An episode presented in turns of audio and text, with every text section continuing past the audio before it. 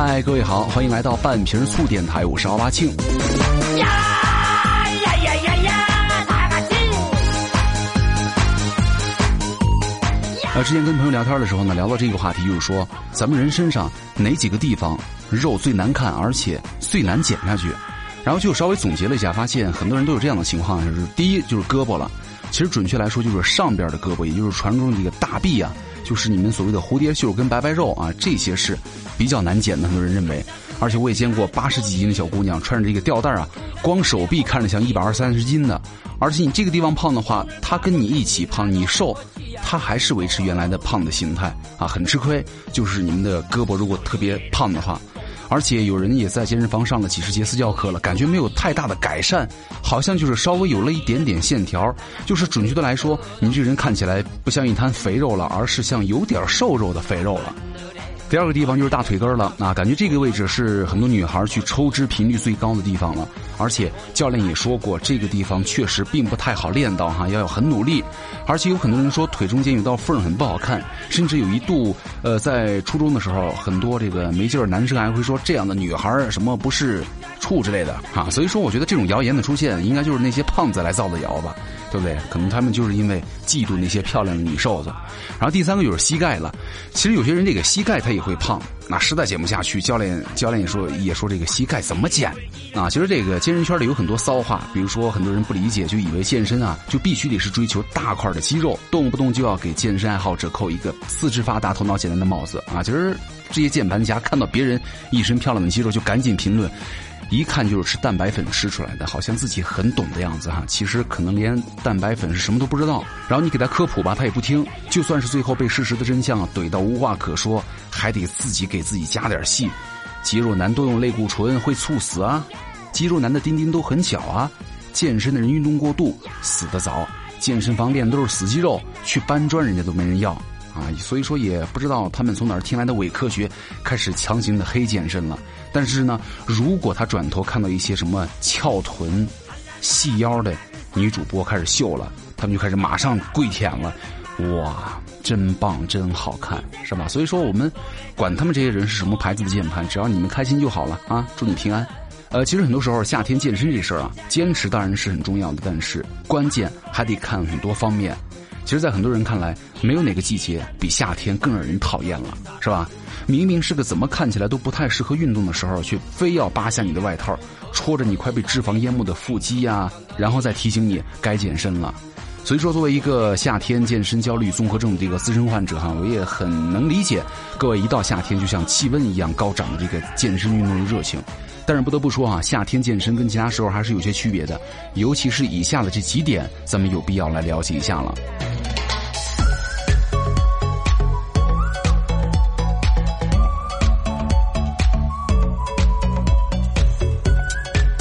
一点就是，咱们可以在这个时候适当的增加点户外运动了，因为很多人觉得这个天一旦热起来啊，就得尽量的避免进行户外运动，但其实这样是不对的。在盛夏酷暑的日子当中啊，高温环境对于咱们人体是一个严峻的考验，而且在南亚很多国家呢，每年至少有数百人死于盛夏的热浪的袭击，是吧？但是对于同样的热浪，有些人受到的影响就相对较小了。什么原因呢？主要就是在于人的耐热性能力的不同。所以说夏天咱们有必要有针对性的在高温底下锻炼一段时间，可以增强你们人体的热耐受能力。比如说每天抽出一小时左右进行室外运动，你们可以根据天气的状况啊进行跑步、体操等锻炼项目啊。初期可以不用满一个小时，慢慢的根据你们身体的状况逐渐增加就行了。呃，一般进行十到十四天的高温训练呢，你就可以获得比较好的效果了。而且每次锻炼都要达到以发汗为目的啊，以提高咱们机体的这个散热机能。就如果经过这个初夏的耐热训练之后啊，那在盛夏来临的时候，就可以降低你们因为高温啊患病的风险了。而且咱们中国也讲究什么春捂秋冻嘛，是吧？其实也是同样的道理。只能说这个空调是好东西，但是呢，它也在缩小着现代人之间的室温区间。而且健康的人体应该追求一定的异常温度的耐抗性。第二点就是咱们要避免在直射的阳光下运动了。就虽然说在夏天要注意锻炼高温的耐受力，但是这并不代表着让你们顶着大太阳运动啊。夏天每天的温度最高的时候呢，一般是在上午的十点到下午三点，最好在这段时间以内在室内锻炼。那么如果你非得在室外锻炼的话，请选择那些树荫底下呀，或者帐篷底下，这样的话就可以放缓皮肤老化和降低皮肤的癌变风险了。还有一点，锻炼的时候，咱们我觉得。户外的话要擦一点防晒霜了，不要觉得啊，男生擦防晒霜好娘啊。其实这个不需要担心哈，因为可能是担心那个毛孔会被堵塞啊，很多人会犹豫运动之前要不要涂点防晒霜啊。其实这个是个没有必要担心的问题。那早期很多这个防晒产品呢，确实含有很重的这个油脂成分哈，会产生这样的问题。但是现在科技进步，现在很多防晒产品呢都很好的解决了这个油腻问题。只要你通过正规的途径购买的话，都可以来放心的使用了。啊，所以说在夏天在室外运动的时候，各位可以涂上点防晒系数至少是三十倍的。防晒霜来防止晒伤了。就算是室内的话，如果旁边有大面积的窗户透光的话，我觉得也是有必要去涂一点防晒霜的。另外还要注意哈，如果你们是出汗量很大的人，我觉得大概每两三个小时再补一次也是没有问题。还有很多人习惯在外面运动的时候，忘了保护眼睛。这个眼睛怎么保护啊？因为除了脸哈，眼睛也是夏天的时候需要保护的地方了。比如说。太阳镜啊，遮阳帽，我觉得都还 OK，因为它第一可以抵挡住很强的阳光，帮助你们在骑车呀或跑步的时候盯紧前方的路程；第二，还可以防止你们在阳光底下眯眼，然后避免过早引起的什么皱纹，而且减少额外的紫外线诱发你们白内障的风险。然后第五点就是小心脱水了，因为夏天咱们运动的时候出汗多呀，盐分丧失量很大。人体在运动的时候呢，每丢失百分之一体重的水，体温就会升高零点二三度到一点一度左右啊。那么如果脱水达到体重的百分之二，就会对于运动的能力造成不良的影响啊。所以说运动的时候呢，咱们应该每隔十五到三十分钟补充大概一百到三百毫克，或者每跑两到三千米补液一到两百毫升啊，以八百毫升每小时为上限。就运动之后，咱们补水的总量呢，取决于你的湿汗量，应该遵循少量多次原则，千万不要一下干一瓶吹一瓶哈。而且大量出汗的时候呢，咱们所喝的什么运动饮料啊，应该以补水为主。但是刚才说了，不要一口全闷掉，否则会影响你的消化吸收能力。而且专家也说了，剧烈运动之后啊，不要喝什么啤酒啊、冰啤酒啊，还有咖啡因的汽水、茶饮料和咖啡，否则会加剧你们身体的脱水。啊，虽然说这个。喝足够的水可以避免这个脱水的关键哈，但是这并不代表着你们只要用喝足够的水就行了。其实，在夏天锻炼的时候会消耗很多能量，如果你的锻炼量大于平常了，相应的在补水的时候呢，你可以增加一点盐和糖来保持活力。因为运动的时候，你看你又出汗又干嘛的，导致你们身体当中大量的盐和钾离子也可以随这个汗水流失了。但是这个钾离子丢失过多的话，就可能会出现肌肉乏力。全身酸痛、心律不不齐、嗜睡和精神不振等情况，而且因为这个体育活动很消耗体力嘛，导致体内的新陈代谢的中间物叫做丙酮酸啊、乳酸等积聚太多。这个时候呢，血液当中的碱的储备量下降，就容易引发血液当中的酸碱平衡失调。所以说，为了维持你们正常的这个酸碱度啊，咱们可以增加一些血液的碱的储备。所以说，咱们在这个夏天的时候呢，运动可以多吃一些带有碱性的食品，比如说，呃，水果呀，西瓜、菠萝、杏啊、桃子、李子、哈密瓜都富含很丰富的钾盐，都没有问题啊。然后还有一个就是我们在进行高强度训练的时候啊，体内的谷氨酰胺会降低百分之五十。那么这个谷氨酰胺是什么鬼啊？就是它的作用是负责咱们肌肉的修复，来确保我们的肌肉啊能够修复和合成。另外呢，就是可以提高咱们的身体的免疫力，因为咱们在训练强度很大的时候呢，这些身体都会流失。那最后一点，它还可以促进咱们的营养吸收，就是让你们吃下去的东西啊，利用率、吸收率达到最高。啊，所以说咱们在训练的时候补充一些谷氨酰胺的话，就可以有利于增肌和健身计划了。那这儿就给各位可以推荐一下，你们可以去了解一下欧利姆家的这个谷氨酰胺哈，可以帮助你们更好的增肌。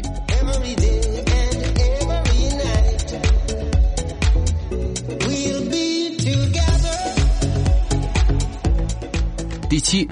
要衣着合适了。其实，在夏天咱们跑步啊、干嘛干嘛的时候，温度湿度都特别高，是吧？一定要穿吸汗的棉衫，不要穿紧身的运动服。尤其要注意哈，你们不能用自己的身体来所谓的烤干你们已经汗湿的衣服了。最好是你们准备两套，一套是健健身穿的，另外一套呢干衣服，是吧？特别是你上衣，否则的话容易引起感冒、发烧或者什么关节病啊、关节炎等症状了哈。还有一个就是，很多人在这个北上广深一线城市听是吧？因为夏天的热量跟湿度爆发式增长，空气当中的颗粒污染呢，一氧化碳、二氧化硫、二氧化氮等等的污染情况会变得更糟，而糟糕的空气质量也会影响各位的锻炼效果，甚至有研究说了，它会抵消健康个体锻炼的有益的方面。说白了就是空气质量很差，一天就白练了。啊，所以说，如果你们在锻炼之前呢，请务必要看一下当地的天气、空气质量。如果指数特别高的话，咱们可以选择在室内去运动就行了。然后还有一点，很多人在夏天喜欢这个游泳，是吧？提醒各位哈，生病和受伤的时候一定要远离泳池。就是当你感觉不舒服啊，或者你有任何开放性伤口的时候，一定得远离泳池了。因为夏天是水传播疾病的高峰期，特别是公共的游泳池的水当中，就算你看起来很干净的水，也会存在很多你看不见的细菌。就如果你感冒了，免疫力就会下降，是吧？或者你有任何的开放性伤口，那么这些情况都会让你更容易受到感染。啊，只能说夏天游泳啊，确实是个很好的锻炼方式，但前提是你的身体必须要健康。另外还要注意一点，就是一定要注意选择好的运动场所。就如果你生活在郊区的话，应该说是比较好的空气质量是吧？而且车辆不会很多，比较安全。最好选择在河边啊、树林周边啊这些地方的空气呢，相对更加湿润一些。但是要提醒各位的是，如果你在城市当中的公路边晨练是比较危险的。第一，空气质量不好；第二，车辆很多；第三，没有安全保障，是吧？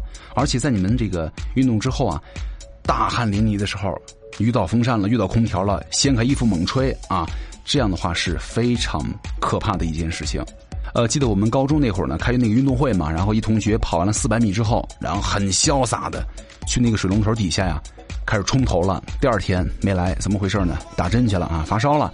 所以说，如果你想用这种冷水直冲身体啊，来实现这所谓的快速降温的话，是不可取的。因为道理我们都知道，快速冷却的方式常常只会快活一时，难受好几天，甚至好几个星期，是吧？运动之后啊，咱们的毛孔处于扩大的状态，你突然的冷刺激可以让你的毛孔啊迅速缩小，这对于我们的身体是极为不利的，容易受到寒邪的侵扰，甚至会引发很多疾病。什么是正确方法呢？就是用毛巾擦干汗水，在阴凉处休息一下，暂缓降温就 OK 了。而且，就是你们在运动之后啊，洗澡的时候也要控制一下水温了，因为咱们出汗之后，刚才也说了，毛孔打开了，你这个时候突然用冷水来浇身的话，第一感冒，第二发烧，而且这个冲凉啊，它并不能够帮助你们这个肌肉的放松，反而会让你们的肌肉更加紧张。那正确的方法就是呢，等你们身上的汗都干了，然后再用温水来冲澡，水温大概高于体温的一到两度就 OK 了。最后一点就是不要吃冷饮了。因为有很多人喜欢在运动之后啊吃点冷饮呢，即便知道这样有害，也不太重视。其实这真的是个不太好的习惯。运动的时候呢，大量的血液涌向你们的肌肉跟体表，而消化系统啊就处于相对贫血状态了。那如果这个时候你吃大量的冷饮的话，不仅会降低胃的温度，还会冲淡胃液，使胃的生理机能受损。那轻则就会引起什么消化不良啊、呕吐啊、腹泻啊、腹痛等急性胃肠炎，重的就会患有慢性胃炎、胃溃疡。开始埋下祸根了，啊，其实这个很多道理咱们都知道，很多常识你们也都听过，但是我觉得真正每次你们都在乎的、能够做到的，还真不一定啊。毕竟这些跟健身的性质类似哈，做了之后啊，短时间当中得不到明显的回报的事儿，那再有好处，可能也没有多少人愿意每一样都去坚持下去，是吧？所以说，咱们最后要跟大家说一下哈，不管怎么样，夏天还要训练，本身已经非常痛苦了。所以说，更要很好的保护自己的身体的每个系统，千万不要得不偿失。而且很多人说，这个年纪大了的唯一好处就是什么呢？越来越舍得，也越来越买得起好东西了。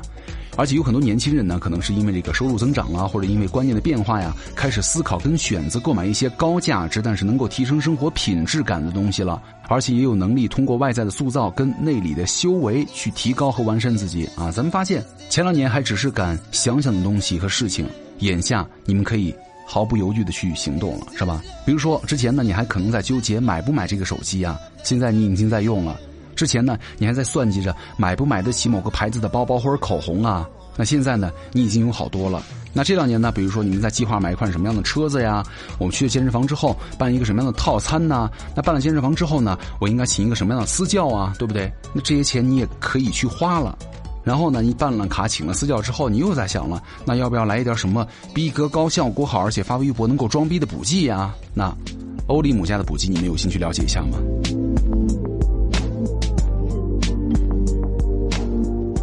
好，那最后这首歌呢，是我最近特别喜欢，而且重复率特别高的一首歌啊，希望你们能够喜欢。